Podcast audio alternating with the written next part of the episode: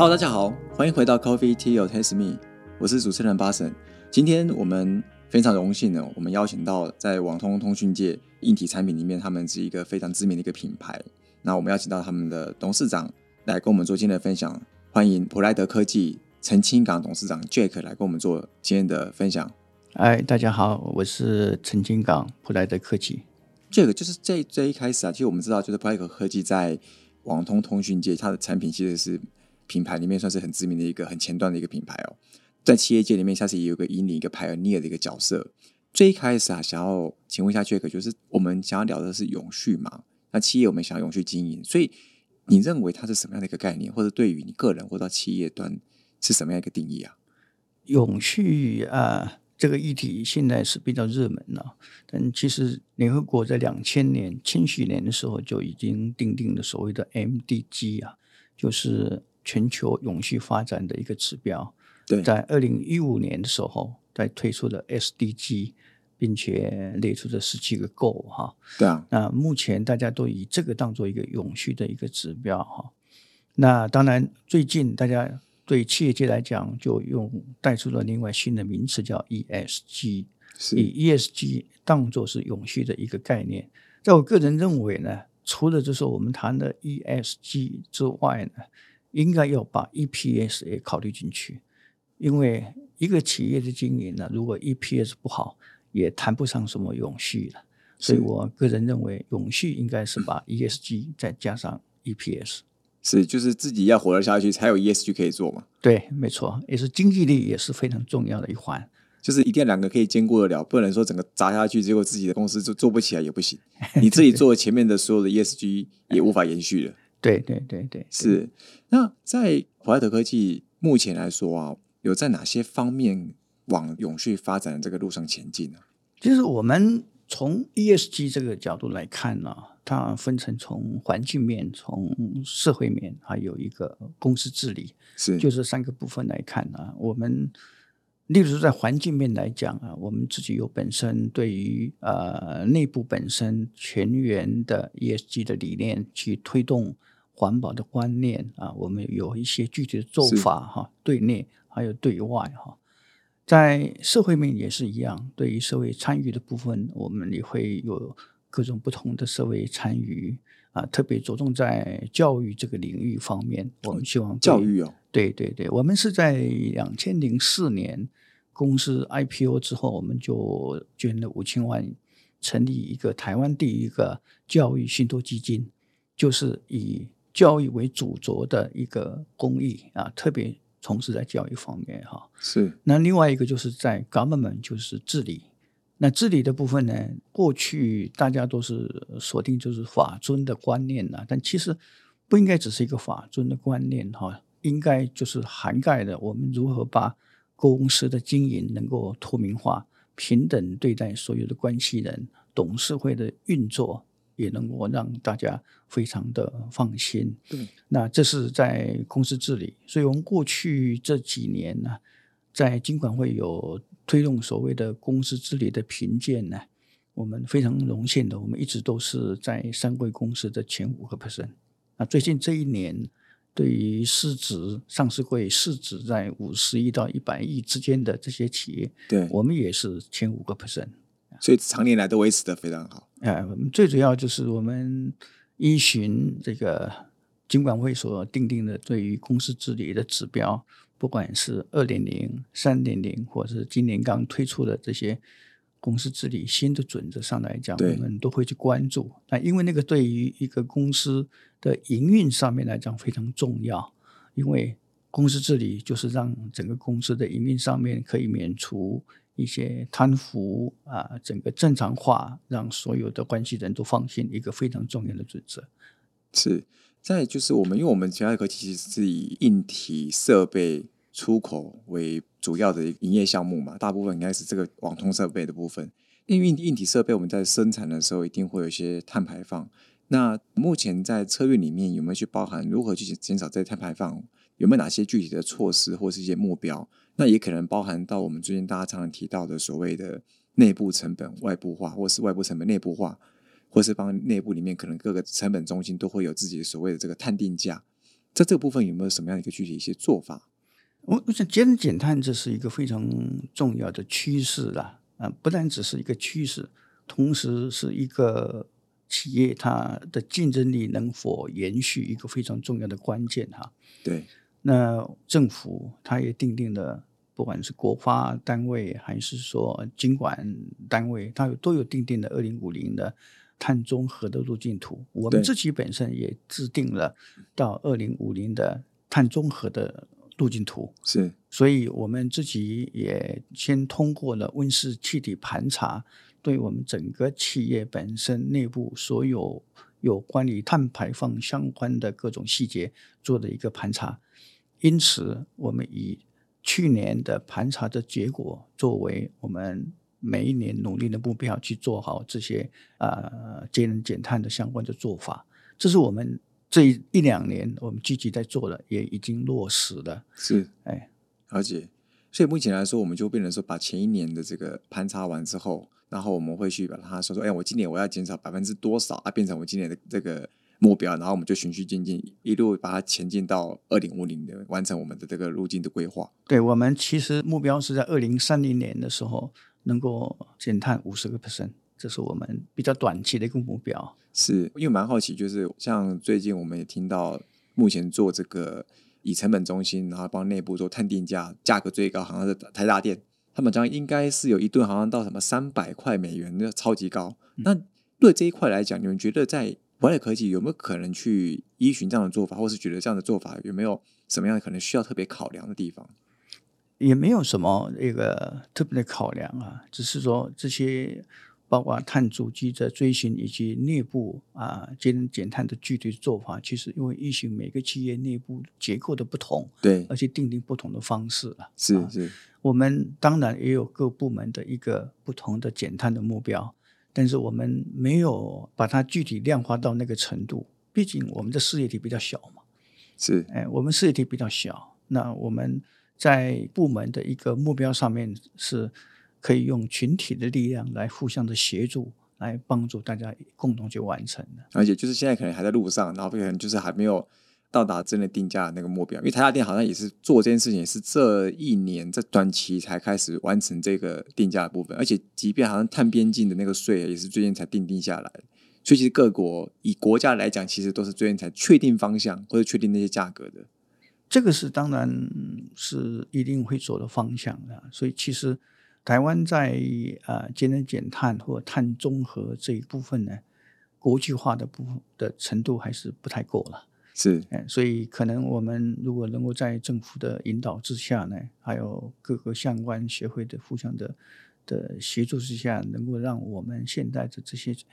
节能减碳、碳中和的这些具体的做法，能够跟国际链接，我想这个就更容易了。因为是现在对一般的企业来讲，其实如果呢没有经过碳盘查，根本不知道你到底有多少？都就是就是大家都还没有讲体重，根本就不知道到底自己有多重。对对对所以第一件事情一定要先做好这个温室气体盘查。对，不管范畴一、范畴二、范畴三都一样，都要做。嗯，是。再就是说，我们知道很多的这种这些制造业，一般来说我们都会跟供应链的上下游关系，就包含刚刚提到的这个范畴一、范畴二，它都有连接到嘛。那在 Pride 科技里面，目前有没有在进行所谓的供应商管理跟这个碳排放做连接的部分吗？我们有建构一个供应链的管理平台，是在这个平台里面呢，就会包含了许许多多的啊，包括 RBA 也好，包括碳的相关的部分也好，另外一个部分就是对于新的政令的宣导，或者是说关于碳中和、碳排放相关的议题上面，都利用这个平台跟所有的供应商共同去布达这方面的理念哈。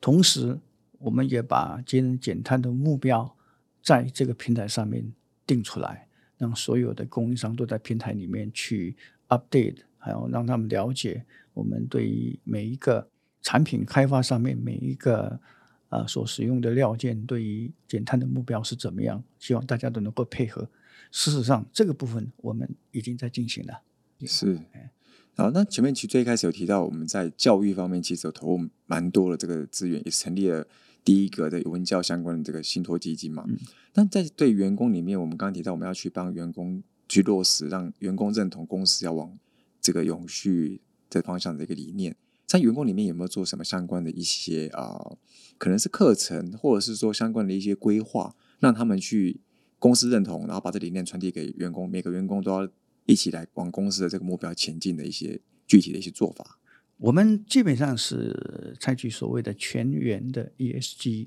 是所以我们有一个叫做 Planet 一学院，一般叫做网络学院好了啊网络学院哎在这里面里面包括永续方面的、专业方面的各种方面的课程，我们在医学院里面都有。然后呢，让所有的同仁可以不定时的看你挑什么样时间，你每一个人去完成这个教育训练，从这个医学院里面去接受永续的理念啊。最重要的就是说，我们希望透过这个 ESG 啊，我们去推动所谓的利他共好这样一个理念。是呃，因为你能够有利他共好这个理念，你公司在于任何一个 project 或任何事情在推动上面来讲，你的阻碍就比较小，你就会想想看，我怎么样可以跟别的部门的同事共同把这些 project 或这件事情做得更好，这就是利他的一个，因为其实永续就是利他，就是利他。对对我们希望是这样子，所以我们希望用这个方式来建立一个比较好的企业文化，因为 ESG 对于企业最大的功效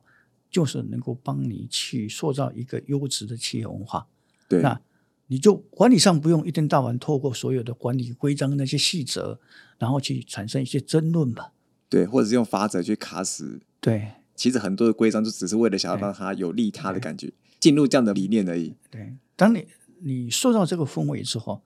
有些人他可能没有这个理念，可是不是说主管或更上一层的主管会去看着你，别的同事会看着你，哎，你为什么不能帮别人想一下？所以我们利用各种不同的方式来塑造一个利他的文化，我觉得这对一个企业的永续经营是非常非常重要的。对，最一开始从利他，可能先帮同事想，然后再广一点就帮公司想。对那他在想事情的时候，他不会想说这件事情把自己利益最大化完成就结束了。对，所以我们对对外面的一些公益性的活动，我们就带着同仁一起去做。比方说，我们在 SDG 里面有一对水资源的保护。对，那台北地区最重要是翡翠水库，是。大家都是喝翡翠水库的水。是。翡翠水库旁边的平林地区，百年以来就是很多的茶农在那里，对，他们有传统的耕作方式，他可能会用农药，是。他可能用化学肥料，那这些最后都是到了你的肚子里面。所以我们在将近十年以前吧，我们开始鼓励茶农用有机的耕作方式。我们哦，请他用有机的耕作方式，你不要管收成，你这块地不用有机，你平常你可以收成多少，我们就给你。就是你们会认购他们，然后让他们使用有机的肥料，对对对对去富裕那块地。对。那我们邀请所有同仁，大家共同参与，利用一个假日带他们实际到茶园去看，这是是我们认养的这茶园，大家用这样方式来凝聚一个共识。那你们在十年前做就算蛮早的，就我知道这三四年来才蛮多一些呃社会企业会去呃邀请企业去认养茶园，这也是这三四年才慢慢出现的东西。那你们在十年前做，其实应该是算最我们是第一家，真的第一家，真的第一家，现在已经有七十几位茶农 join 了。那很大哎、哎，对，就像是我们在推动一个好空气玉福田，啊、中南部地区因为很多的稻田在一起、二期收割的时间很短，对，所以那要处理这些稻杆怎么办呢？他会用烧的方式，可是我们要知道，烧一公顷的稻杆会产生九公吨的二氧化碳，这是 WTO 的数据哈。那我们怎么样让这些农民他愿意不要去烧稻杆，而改用一些分解菌的方式，让这个稻杆溶在泥土里面，变成下一期稻作的有机肥？它除了可以节省人工成本，也对可以增加产量，在下一期，这是有经过数据的一个分析。所以在教他们怎么处理。啊，最后又办一些公听会啊，或说明会啊，啊，跟地方政府、跟乡镇农会去合作。那我在第一年也号召了中部地区很多的创意楷模共同参与。我们在彰化地区就赞助了两千五百公顷，花莲地区赞助了一千六百公顷，对当地的农民回响非常的大。其实我现在讲就是说，我们在今年第二年，我们就改变了一个方式，我们希望这个影响力扩大，我就变成邀请我们的供应商来共同参与，所以供应商也可以共同参与这件事情，我们员工也可以共同参与。如果你觉得这是一个对的事情，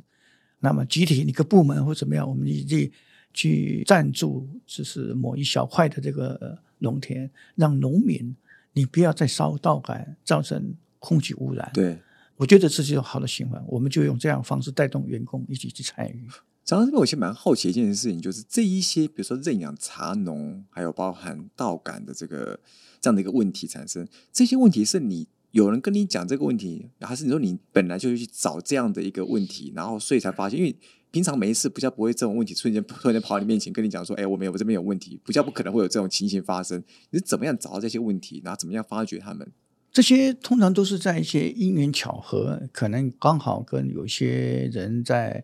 聊天或谈啊某一个主题，谈到一件事情啊的，那我们发现说，哎，这个我们可以做啊，我们可以用企业的力量来做啊。是，一做的时候，发现说这个东西应该让它影响力扩大。对啊，一个人能做的事情是有限的，我们应该扩大这个影响力，集众人之力。对，就像是说，我们觉得。偏乡地区的教育资源是比较缺乏的，对，所以我们就推动了一个给孩子一个大未来。我们跟远见杂志来合作，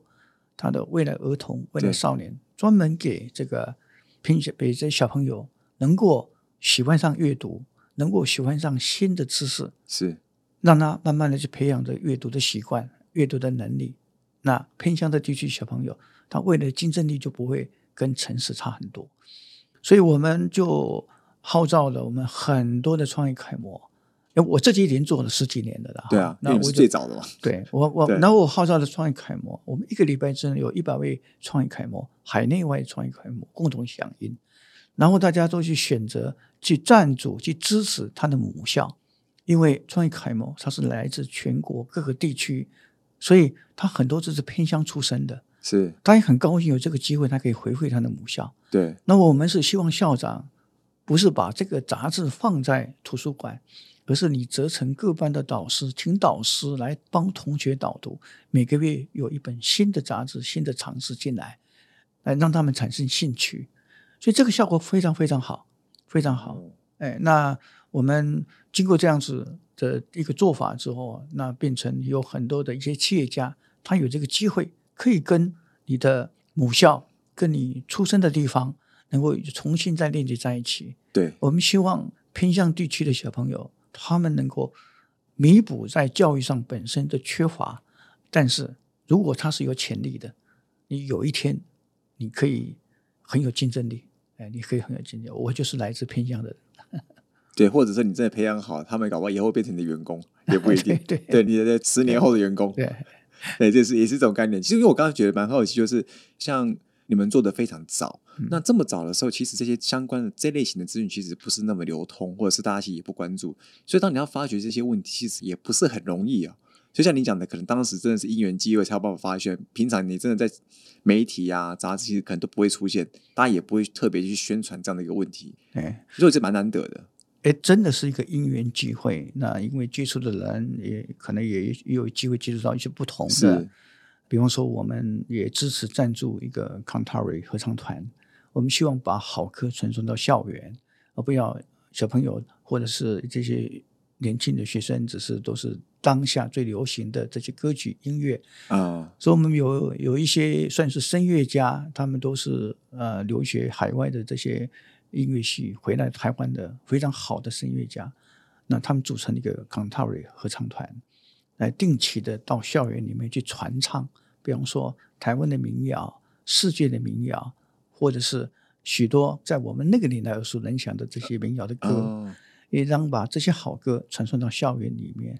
这个也影响非常非常大。这也是个文化延续啦。对对对，好像真的做的很广，从教育偏乡教育，然后富裕差异，然后连稻谷的那个连连接，我感觉这真的很广哎。而且是从十年前开始说，真的是对蛮难得的。在十年前就开始关注这些。那个时候并没有讲什么 ESG 不 ESG 的，但是只是为了想做而做，对，其实就已经全部涵盖到了。其实我们的理念就是做一个对的事情的，利他，哎，就是利他。所以我们对于所有的同仁所讲的就是利他共好。是我们能够利他，我们就可以共好。是，哎，其实我们今年是公司成立三十周年，那我们今年三十，周年，恭喜，谢30周年谢谢谢。我我们也没有做什么一些特别的庆祝，是去包一个宴会厅，大家喝酒啊什么，我们并没有。我们办了一个音乐会，我们跟弯声乐团，我不是晓得您您晓不晓得？有听过啊？弯声乐团合作，我们在成品那个音乐厅，在三百六十几个位置，邀请了跟我们相关的人，啊共同来出席这个音乐会。通过这个音乐会，我们是希望让大家能够了解，第一个，台湾的母音，台湾的这些从杨尚南时代的这些好听的台湾的歌曲，可以用西洋的乐器去把它谱出来一个非常美好的这个音乐，让大家可以一起在那边，同时带有传承的味道。我们是用这样方式来庆祝我们的音乐会的，对，把你们三十周年用这样的方式来去呈现，其实蛮特别的。是对，我觉得其实搞不好其他企业也可以参与吧，不一定真的要就是宴会厅大肆请客才是真的是一个庆祝的方式哦。对对，那最后有想要了解一下，就看我们最开始其实有聊到，呃，你们其实有跟 DHL 你们长期的合作的一个 partnership，然后你们有在做一个减碳的一个计划。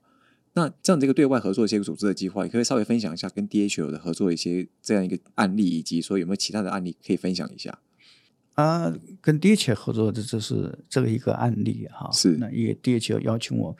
呃，我们变成他在台湾第一家企业，跟他共同去做 Go Green，他们叫做 Go Green 的这样子一个计划。是那这个东西就是希望透过这个计划，共同来倡导永续的理念啊。计划的细节，那会在每一个月的一个成果上面，会有透过第三方国际的认证取得这些数字。是具体的数字，因为我们是六月份才签约的，所以现在我哦还没有任何的数字可以跟大家做一个分享。听说你们是第一家，我们是第一家，对对对对。那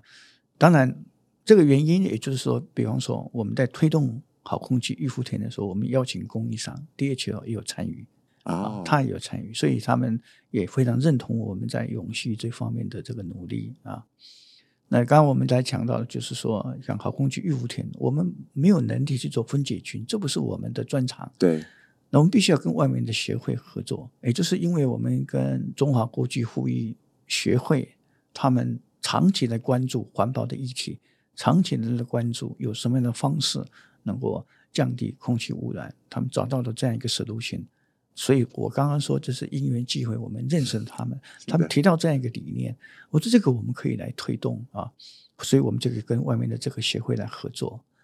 那另外一个就是说，我们过去在将近二十年以来，我们一直在推动一个教育的议题，就是给啊、弱势族群的小朋友一个不就教学、心理辅导这样的事情。是那我们已经推动差不多快二十年了。我们大概台北地区有很多的小学啊，我们希望这些弱势族群的，所谓弱势族群就是他的家庭结构不是很好，他是可能父母亲会家暴或者是是。家庭失和，他回到家对他来讲就是一件很痛苦的事情。对。所以到了学校之后，他其实没有办法跟其他的小朋友一起来正常的学习，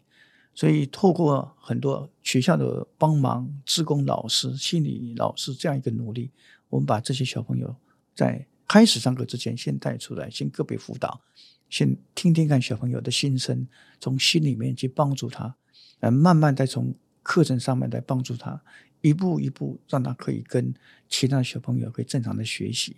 那这是我们推动的非常久的，这不是我们一个人可以做到的，我们必须要透过学校的安排，我们必须要透过这个心理智商师他们的协助，对我们需要透过很多的志工老师他们来投入，他们有这种爱心的投入，是所以这些就是在推动这种所谓永续性的事情，必须要跟外面的组织来一起来合作，就发挥一个重效的那种概念。对，这样才能够有影响力。是，那最后啊，想问 Jack，就是在台湾这个永续这个转型里面，怎么样持续带领普莱德科技在未来下一个三十年，可以怎么样去发展到什么样的一个愿景？那有没有什么样一个期许？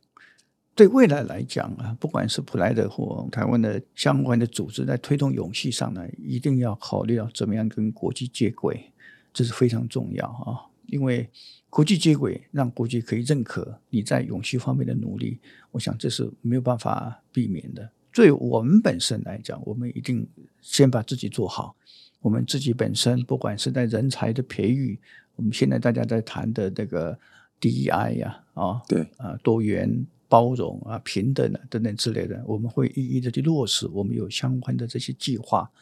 那同样的，我们会持续的希望能够发挥我们的影响力